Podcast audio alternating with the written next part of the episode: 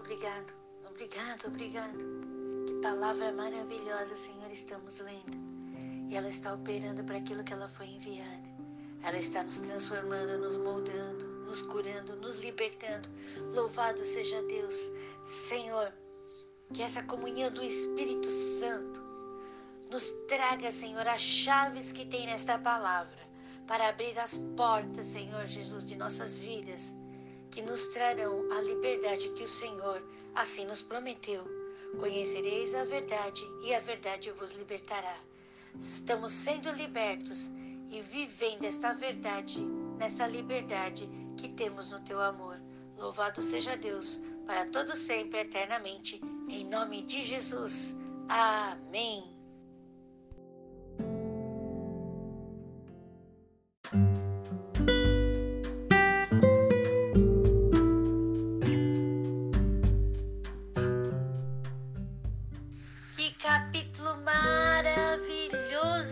Coríntios. Aliás, esses, esses capítulos de Coríntios são maravilhosos. Toda a Bíblia é maravilhosa. Esse capítulo 7 de 2 Coríntios nos fala a alegria de Paulo ao receber Tito de volta da cidade de Corinto. Ele fica feliz ao saber o quanto foi impactante a carta que ele enviou ao povo de Corinto. E essa carta, que foi escrita inspirada por Deus, surgiu diante de uma situação que o povo de Corinto tinha feito. E nós vemos aqui Paulo dizendo o quanto ele ficou feliz. Ele estava passando por um momento que a alma dele se encontrava abatida. Mas quando Tito retornou trazendo notícias da cidade de Corinto, o quanto Paulo sentiu a bênção de Deus sobre sua vida, o consolo naquele momento de desafio que estava passando. Abençoados, nós somos esta carta de retorno, a mensagem de Deus.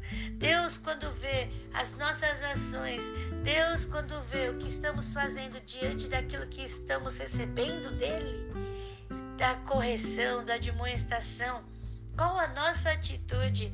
E essa atitude leva ao coração de Deus, assim como levou ao coração de Paulo a alegria. Assim também tem que ser com as pessoas. Nossa, nossas respostas diante da correção que recebemos ao ler a palavra tem que levar alegria às pessoas, esperança, consolo. Nós lemos nesse capítulo quanto Paulo se sentiu abençoado por causa da resposta do povo de Corinto à carta de amoestação que tinham recebido, ou seja, a carta de correção. O povo de Coríntios não se, não se sentiu. É, agredido, se sentiu amado, se sentiu que tinha que se transformar. E nós vemos aqui que o povo de Corinto se entristeceu, mas que essa tristeza não era como a tristeza do mundo, era uma tristeza de arrependimento para conversão, transformação. E através dessa transformação, levar a esperança, levar esta mensagem de amor as outras pessoas. E nós vemos o quanto isso, isso levou alegria a Paulo naquele momento tão desafiante que estava passando. Abençoados e abençoadas, nós somos esta carta de alegria diante da correção. Olha só, e Paulo diz assim, versículo 11: Por quanto cuidado não produziu isto, mesmo em vós, que segundo Deus foste contristados, fomos, eles foram constri, eles se sentiram tristes por causa que Deus assim o permitiu para que eles se arrependessem. E a Bíblia diz assim: que apologia, que indignação, que temor, que saudades, que zelo, que vingança, em tudo mostrastes estar puro neste negócio. Os sentimentos, esses sentimentos vêm sobre nós. E aí, nosso coração, nossas atitudes têm que ser uma atitude que nos levam a sermos puros, porque nós temos a verdade. Essas emoções vêm sobre todos, ímpios e não ímpios, porém nós não seremos controlados por elas, mas muito pelo contrário, nós as controlaremos diante dos princípios que Deus colocou em nossos corações, princípios que nos levam a entristecer durante o caminho por vermos os caminhos errados que estávamos trilhando e arrependidos voltarmos para o caminho de Deus e assim sermos esta mensagem de esperança, de amor, cujo espírito está sendo cujo espírito está sendo recriado, como diz aqui Tito teve seu espírito recriado pelas atitudes do povo de Coríntio diante dessa verdade. E nós estamos sendo tendo nosso espírito recriado por Deus diante desta leitura. Glória a Deus! Glória a Deus! Nosso espírito está sendo recriado.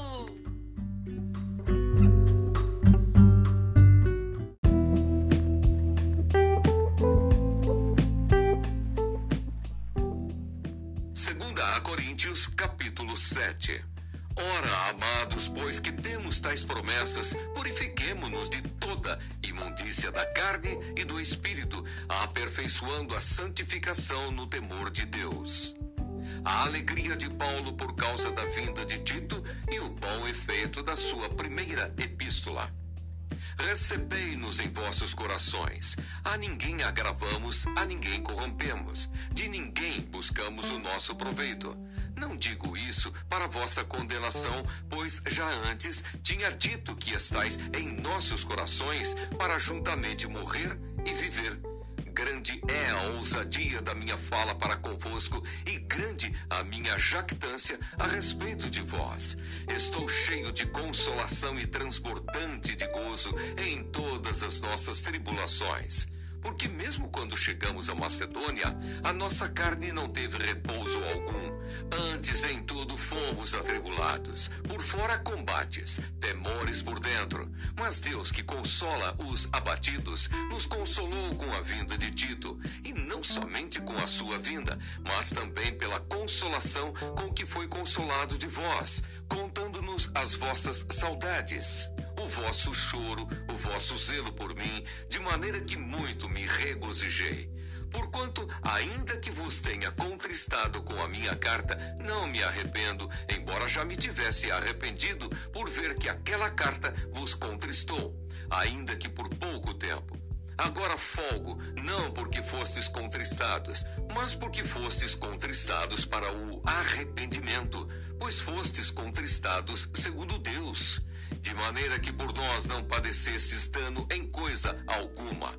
Porque a tristeza, segundo Deus, opera arrependimento para a salvação, da qual ninguém se arrepende, mas a tristeza do mundo opera a morte. Porque quanto cuidado não produziu isso mesmo em vós, que segundo Deus fostes contristados? Que apologia, que indignação, que temor, que saudades, que zelo, que vingança. Em tudo mostrastes estar puros nesse negócio. Portanto, ainda que vos tenha escrito, não foi por causa do que fez o agravo, nem por causa do que sofreu o agravo, mas para que o vosso grande cuidado por nós fosse manifesto diante de Deus. Por isso fomos consolados pela vossa consolação e muito mais nos alegramos pela alegria de Tito, porque o seu espírito foi recriado por vós todos. Porque se em alguma coisa me gloriei de vós para com ele, não fiquei envergonhado. Mas como vos dissemos tudo com verdade, também a nossa glória para com Tito se achou verdadeira e o seu entranhável afeto para convosco é mais abundante, lembrando-se da obediência de vós todos e de como o recebestes com temor e tremor. Regozijo-me de em tudo poder confiar em vós.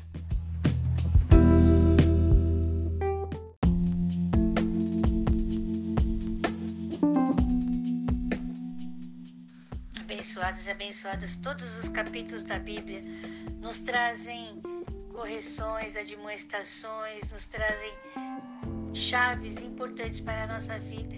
Aqui nós vemos, né, um dos filhos de Davi, ele sente é, uma atração por uma das filhas de Davi. Lembre-se que Davi tinha várias esposas, né? E aí o que, que acontece com o Aminon, que é guiado por maus conselhos? E ele, como aquele conselho agradou seu coração, que já estava tendo um sentimento errado, ele vai e o ouve e realiza. E no meio daquela realização, nós vemos o que acontece. Nosso coração dói, né, ao ler esse capítulo. Tamar ainda fala para Minon, Aminon, fala com o papai que o papai vai me permitir ser sua.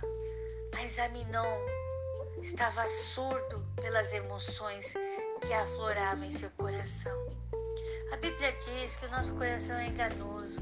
Quando o nosso coração ele não é semeado pelos princípios de Deus, nos deixamos levar pelos nossos próprios desejos carnais. Isso já tinha sido profetizado quando Davi ele realiza uma atitude errada através de Batseba. Então nós vemos o que acontece aqui com Tamar e Aminon. Nós vemos também aqui né, Tamar dizendo logo depois da atitude errada de Aminon, porque Aminon se enche com outro sentimento que não era aquele. Depois de ter realizado aquilo, ele fica com outro tipo de emoção e ele tem outra atitude. E Tamar, diante daquela atitude, novamente fala com ele, mas ele estava surdo, porque a voz da acusação, a voz do pecado falava mais alto, a voz daquela emoção de raiva, de ira, de ter tido aquela atitude, falava mais alto do que arrependimento.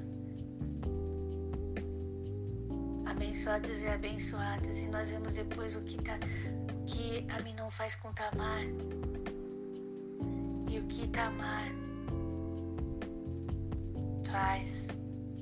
Vemos também aqui nesse capítulo Absalão, o irmão de Tamar, faz ele guarda aquela emoção no seu coração. E nós vemos aqui no capítulo 14 o que essa emoção gerou, porque a Bíblia diz assim: passados dois anos inteiros, e nós vemos o que Absalão faz. Abençoados e abençoados, o que Davi fez? O que Davi não fez? É importante, abençoados e abençoadas, nós entendermos que existem atitudes que um pai deve tomar diante da situação. E Davi não tomou, e o que isso gerou. Depois nós vamos, nos próximos capítulos, nós vamos o que, ver o que essa semente de ira, de raiva, de vingança gerou em Absalão e a falta de atitude de Davi diante da situação ocasionou e propiciou essa situação. Então, abençoados, ao ler esta palavra, que nós venhamos a pegar chaves de conhecimento, chaves de sabedoria, que vão abrir portas, que vão gerar arrependimento, que vão gerar transformação, que vão gerar novas posturas, novas atitudes para, para sermos pais, filhos, para sermos a carta de Cristo aqui na terra. E quando esses sentimentos vierem sobre nós, nós, diante deles, tenhamos autoridade de tirá-los de nossa vida, para que nós não sejamos dominados por eles, porque sabemos o que esta semente gera como resultado. Abençoados e abençoadas, Deus está conosco diante de toda a verdade somos transformados para sermos a mensagem de esperança a todos. Em nome de Jesus, você e eu, nós somos essa mensagem de esperança de Deus.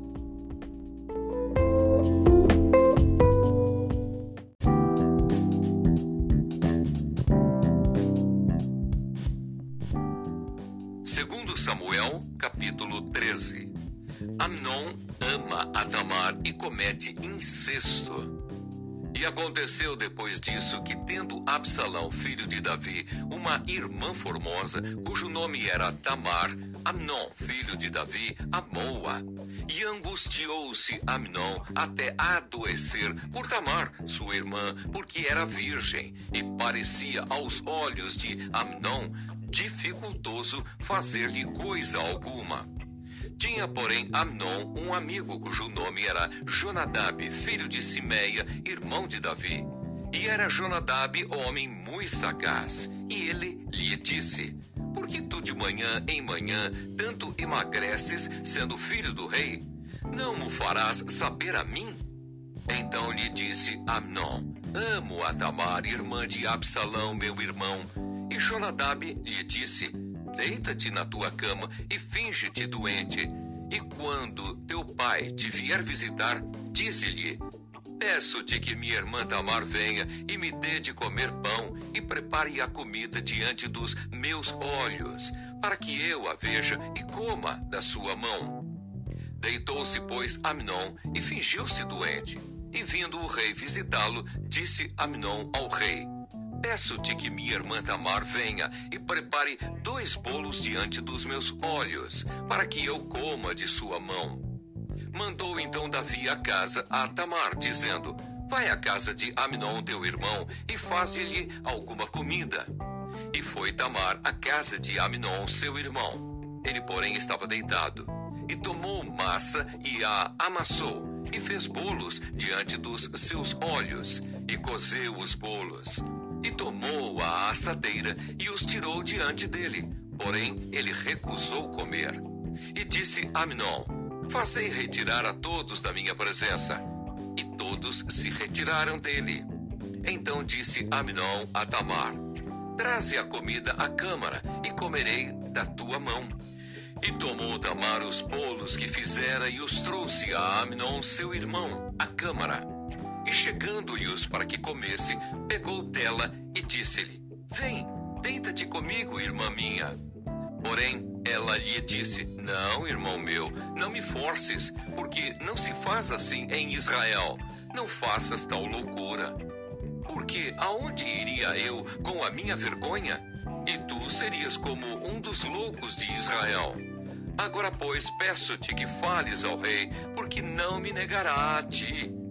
Porém, ele não quis dar ouvidos à sua voz. Antes, sendo mais forte do que ela, a forçou e se deitou com ela. Depois, Amnon a aborreceu com grandíssimo aborrecimento, porque maior era o aborrecimento com que a aborrecia do que o amor com que a amara. E disse-lhe Amnon: Levanta-te e vai-te. Então ela lhe disse: Não há razão de me despedires assim. Maior seria este mal do que o outro que já me tens feito. Porém, não lhe quis dar ouvidos. E chamou a seu moço que o servia e disse: Deita esta fora e fecha a porta após ela. E trazia ela uma roupa de muitas cores, porque assim se vestiam as filhas virgens dos reis com capas. E seu criado a deitou fora e fechou a porta após ela. Então Tamar tomou cinza sobre a sua cabeça e a roupa de muitas cores que trazia rasgou e pôs as mãos sobre a cabeça e foi-se andando e clamando. E Absalão, seu irmão, lhe disse: Esteve Amnon, teu irmão, contigo? Ora, pois, irmã minha, cala-te. É teu irmão não se angustie o teu coração por isso. Assim ficou Tamar e esteve solitária em casa de Absalão, seu irmão.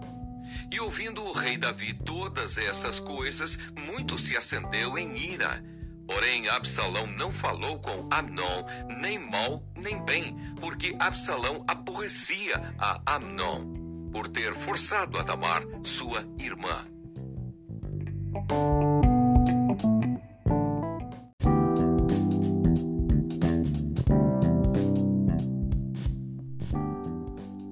Absalão mata Amnon. E aconteceu que, passados dois anos inteiros, Absalão tinha tosquiadores em Baal Azor, que está junto a Efraim, e convidou Absalão a todos os filhos do rei. E veio Absalão ao rei e disse: Eis que teu servo tem tosquiadores. Peço que o rei e os seus servos venham com o teu servo. O rei, porém, disse a Absalão: Não, filho meu, não vamos todos juntos, para não te sermos pesados. É, estou com ele, porém ele não quis ir, mas o abençoou. Então disse Absalão: Quando não, deixa ir conosco Aminon, meu irmão. Porém o rei lhe disse: Para que iria contigo? É instando Absalão com ele, deixou ir com ele a Amnon e a todos os filhos do rei. E Absalão deu ordem aos seus moços, dizendo: Tomai sentido. Quando o coração de Amnon estiver alegre do vinho, e eu vos disser: Feri a Amnon, então o matareis. Não temais, porventura não sou eu quem vô-lo ordenou? Esforçai-vos e sede valentes. E os moços de Absalão fizeram a Amnon como Absalão lhe havia ordenado. Então todos os filhos do rei se levantaram e montaram cada um no seu mulo e fugiram. E aconteceu que, estando eles ainda no caminho, veio a nova a Davi, de que se dizia: Absalão feriu todos os filhos do rei e nenhum deles ficou. Então o rei se levantou e rasgou as suas vestes, e se lançou por terra. Da mesma maneira, todos os seus servos estavam com vestes rotas. Mas Jonadab, filho de Simeia, irmão de Davi, respondeu e disse: Não diga ao meu senhor que mataram a todos os jovens, filhos do rei, porque só morreu Amnon porque assim o tinha resolvido fazer Absalão desde o dia em que ele forçou a Tamar, sua irmã. Não se lhe meta, pois, agora no coração do rei, meu senhor, tal coisa, dizendo: Morreram todos os filhos do rei, porque só morreu Amnon. E Absalão fugiu. E o jovem que estava de guarda levantou os seus olhos e olhou e eis que muito povo vinha pelo caminho por detrás dele, pela banda do monte. Então disse Jonadab ao rei: Eis aqui vêm os filhos do rei, conforme a palavra de teu servo. Assim sucedeu. E aconteceu que, quando acabou de falar, os filhos do rei vieram e levantaram a sua voz e choraram. E também o rei e todos os seus servos choraram com muito grande choro. Absalão foge para Talmai e depois volta para Jerusalém. Assim Absalão fugiu e se foi a Talmai, filho de Amiúde, rei de Jesur. E Davi trouxe dó por seu filho todos aqueles dias. Assim Absalão fugiu e foi para Jesur. Esteve ali três anos. Então tinha o rei Davi saudades de Absalão, porque já se tinha consolado acerca de Amnon que era morto.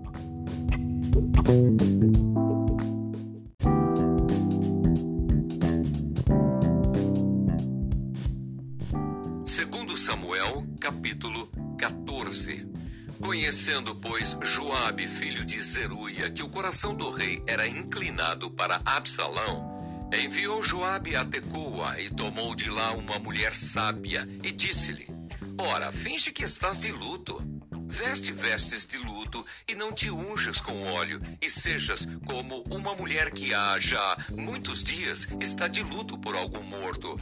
E entra ao rei e fala-lhe conforme esta palavra. E Joabe lhe pôs as palavras na boca. E a mulher tecoíta falou ao rei, e deitando-se com o rosto em terra, se prostrou e disse: Salva-me, ó rei. E disse-lhe o rei: Que tens? E disse ela: Na verdade, que sou uma mulher viúva e morreu meu marido. Tinha, pois, a tua serva dois filhos, e ambos estes brigaram no campo, e não houve quem os apartasse. Assim, um feriu ao outro e o matou. E eis que toda a linhagem se levantou contra a tua serva, e disseram: Dá-nos aquele que feriu a seu irmão, para que o matemos, por causa da vida de seu irmão, a quem matou, e para que destruamos também ao herdeiro. Assim apagarão a brasa que me ficou, de sorte que não me deixam a meu marido nome, nem resto sobre a terra. E disse o rei à mulher: Vai para tua casa, e eu mandarei ordem acerca de ti. E disse a mulher tecoída ao rei: a injustiça, ó rei, meu senhor, venha sobre mim e sobre a casa de meu pai, e o rei e o seu trono fiquem inculpáveis. E disse o rei: Quem falar contra ti, traze-mo a mim, e nunca mais te tocará. E disse ela: Ora, lembre-se o rei do Senhor teu Deus, para que os vingadores do sangue se não multipliquem a deitar-nos a perder e não destruam meu filho. Então disse ele: Vive o Senhor, que não há de cair no chão nenhum dos cabelos de teu filho. Então disse a mulher: Peço-te que a tua serva fale uma palavra ao rei, meu senhor. E disse ele: Fala. E disse a mulher: Por que, pois, pensaste tu uma tal coisa contra o povo de Deus? Porque falando o rei tal palavra, fica como culpado, visto que o rei não torna a trazer o seu desterrado porque certamente morreremos e seremos como águas derramadas na terra que não se ajuntam mais. Deus, pois, lhe não tirará a vida, mas ideará pensamentos, para que se não desterre dele o seu desterrado. E se eu agora vim falar esta palavra ao rei, meu senhor, é porque o povo me atemorizou. Dizia, pois, a tua serva: Falarei, pois, ao rei. Porventura fará o rei segundo a palavra da tua serva.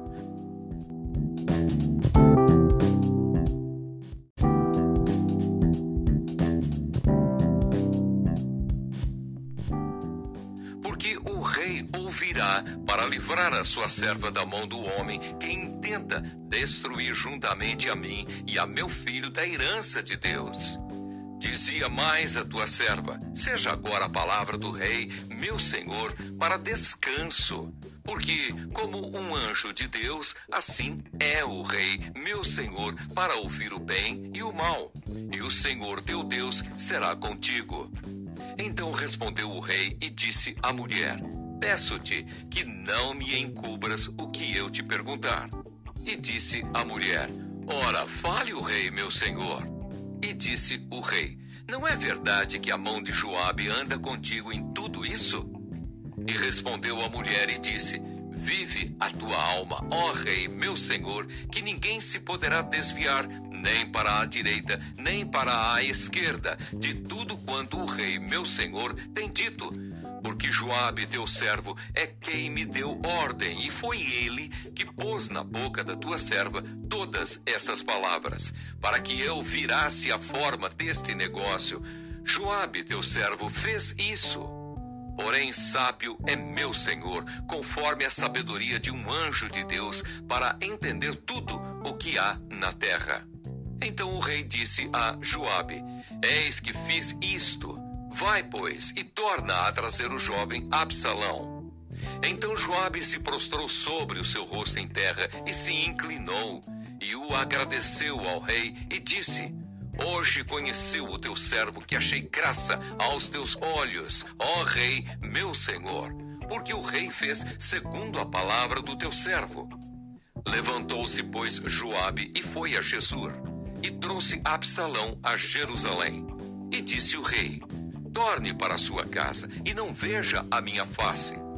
Tornou, pois, a Absalão para a sua casa e não viu a face do rei. Não havia, porém, em todo Israel homem tão belo e tão aprazível como Absalão. Desde a planta do pé até a cabeça, não havia nele defeito algum. E quando tosquiava sua cabeça, e sucedia que no fim de cada ano a tosquiava, porquanto muito lhe pesava, e por isso a tosquiava. Pesava o cabelo da sua cabeça duzentos ciclos, segundo o peso real. Também nasceram a Absalão três filhos e uma filha, cujo nome era Tamar, e esta era mulher formosa à vista. Assim ficou Absalão dois anos inteiros em Jerusalém e não viu a face do rei. Mandou, pois, Absalão chamar a Joabe para o enviar ao rei. Porém, não quis vir a ele e enviou ainda segunda vez, e contudo não quis vir. Então disse aos seus servos: Vedes ali o pedaço de campo de Joabe pegado ao meu, e tem cevada nele. Ide e ponde-lhe fogo.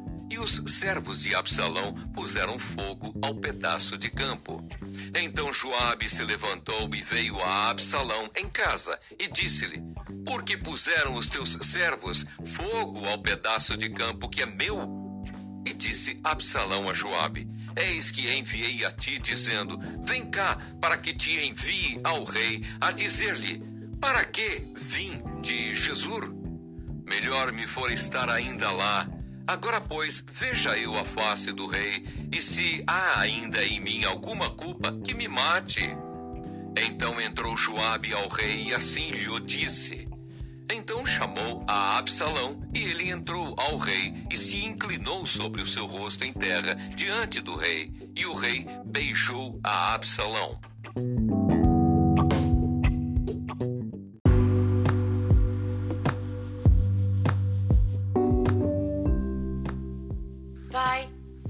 Nós te louvamos, nós te agradecemos, Senhor, porque tu és o nosso Deus e tua admoestação, tua correção vem sobre nossas vidas. Nos entristecemos por fazer coisas erradas, nos entristecemos por não sermos aquelas pessoas perfeitas, mas tudo que tem nos trazido constrangimento, nós recebemos, Senhor Jesus, e nos transformamos diante desta correção, para que, Senhor Jesus, possamos ser as tuas cartas e arrependidos desse mau caminho, Senhor, nós nos corrigimos para cada dia brilharmos, brilharmos mais e mais, para a Sua luz estar sendo espalhada. Senhor, diante desta leitura, nós queremos te pedir Ajuda-nos, Senhor, a discernir as amizades que possuímos, para tirar de nossas vidas, Pai, aquela amizade que nos leva para caminhos errados. Pai, e coloca, Senhor, amizades que possuem o mesmo princípio em Ti que nós temos. Oh, Pai, Senhor, nos guia para sermos esta mensagem de esperança. Senhor Jesus, para sermos, Senhor Jesus, essa luz que brilha, Senhor Jesus, levando consolo ao coração abatido, levando, Senhor Jesus, cura ao coração doente, Senhor Jesus, e que nosso espírito seja recriado a cada leitura da tua palavra, a cada oração que fazemos, para que, Senhor Jesus, nós possamos ser as tuas testemunhas aqui na terra e as pessoas vejam através de tudo que está acontecendo em nós e sintam também seus espíritos recriados em ti. Assim seja, Pai. Obrigado, Senhor, em nome de Jesus. Amém. Senhor, eu quero te agradecer nesse momento pela vida de cada amado e cada amada que está orando comigo, que participa dessa leitura. Porque, Pai, eles fazem com que o meu espírito seja recriado. Eles trazem consolo ao meu coração. Porque, Senhor Jesus, eu olho para as suas vidas e vejo, Senhor Jesus, a sua transformação acontecendo em cada um deles. Eu vejo, Senhor, o poder de Deus atuando em cada um deles. E eles sendo a tua carta aqui na terra, levando, Senhor, esta mensagem que tem poder para curar, libertar, transformar, salvar. Louvado seja Deus pela vida de cada amado e cada amada que está aqui ouvindo esta oração. Louvado seja Deus por cada amado e cada amada que tem lido a tua palavra com alegria, esperando cada dia. Senhor, o que o Senhor vai falar comigo hoje? Assim seja, Pai. Para todo sempre eu te dou graças, eu te louvo, eu te exalto, Senhor, por esse meu irmão, essa minha irmã, que esta mensagem de Deus que faz com que eu, cada dia o meu espírito seja regenerado em ti. Em nome de Jesus. Amém. Glória a Deus. Glória a Deus. Glória a Deus. Eu dou glória a Deus pela sua vida. Você é bênção de Deus na minha vida e na vida de muitas pessoas. Louvado seja Deus porque você existe. Louvado seja Deus. A graça de Jesus Cristo, o amor de Deus e a comunhão do Espírito Santo estão sobre nós. Vamos viver hoje mais um dia sendo as bênçãos de Deus aqui na terra. Glória a Deus, glória a Deus, glória a Deus.